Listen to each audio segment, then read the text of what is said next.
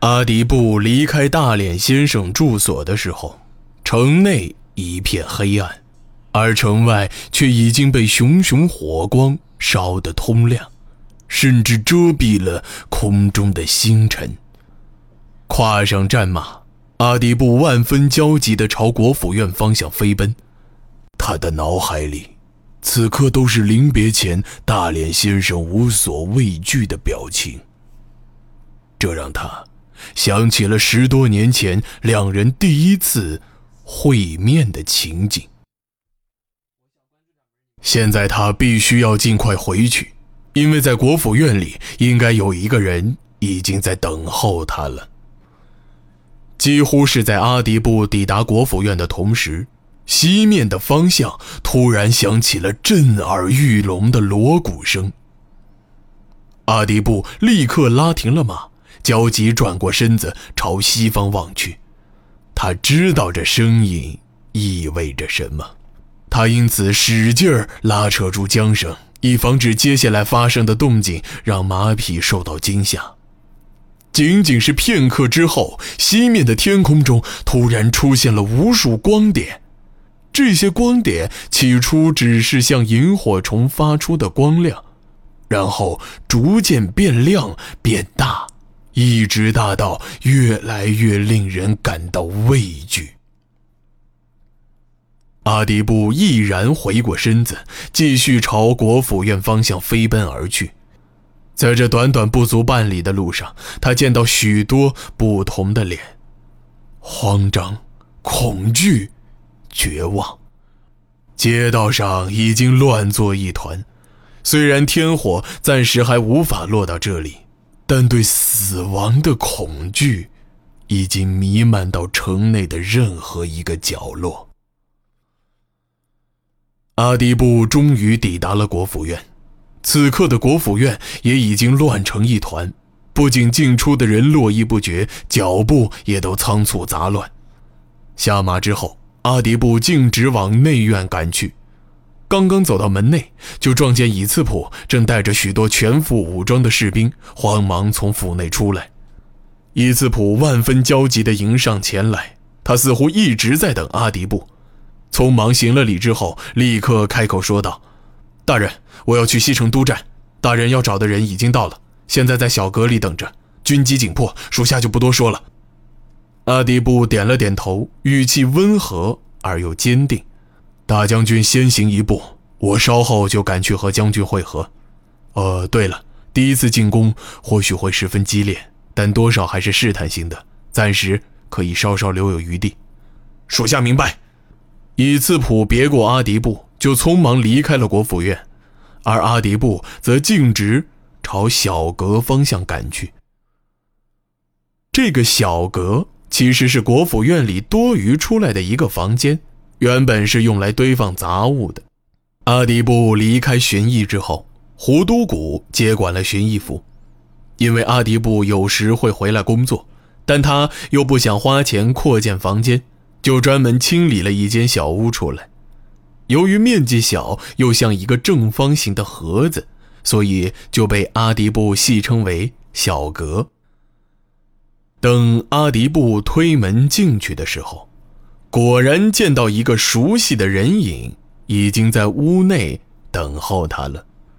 只是有些意外的是，此人的身上竟然穿着城防士兵的盔甲。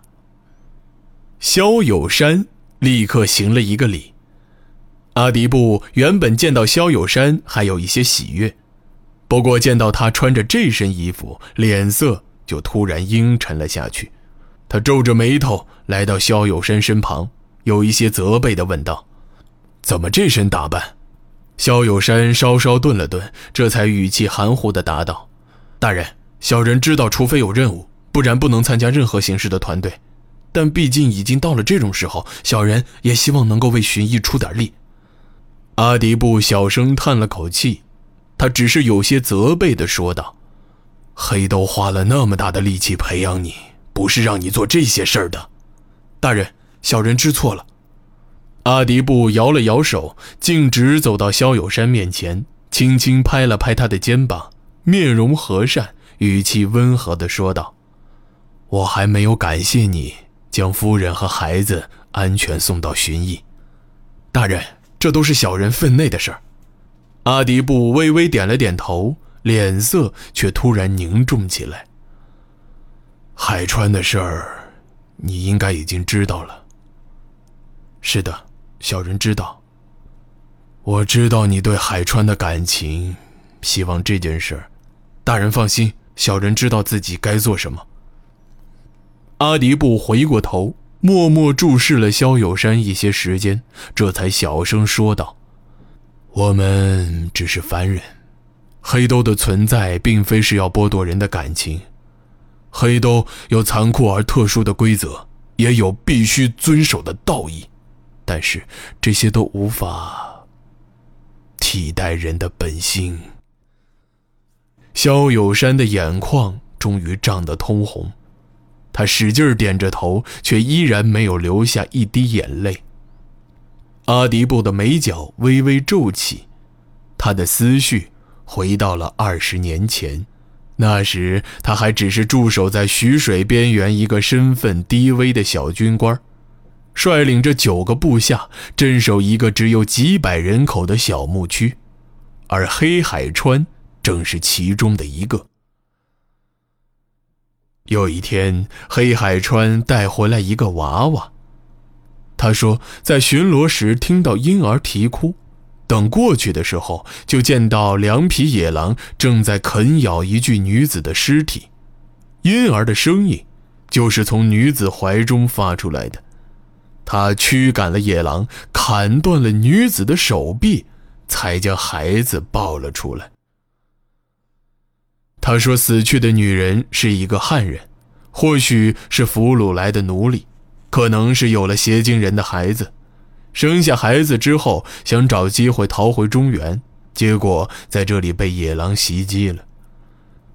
黑海川虽然是邪精人，但他和阿迪不一样，对汉人并没有特殊的厌恶。况且这毕竟又是一个活生生的婴儿，黑海川动了恻隐之心，就将孩子带回了营地。不过，他毕竟无法养育这个孩子，于是就将孩子交给了当地一个妇女抚养。这女子或许也有汉人血统，因为女子姓萧，所以孩子也就使用了这个姓氏。二百一十九年，巡义府建立之后，黑海川路过徐水，就想顺路到女子家拜访。不过，却听说那女子几年前就已经死了，而当时十一岁的萧有山，依靠其他族人的施舍和自己坚韧不拔的意志，已经独自生活了两年。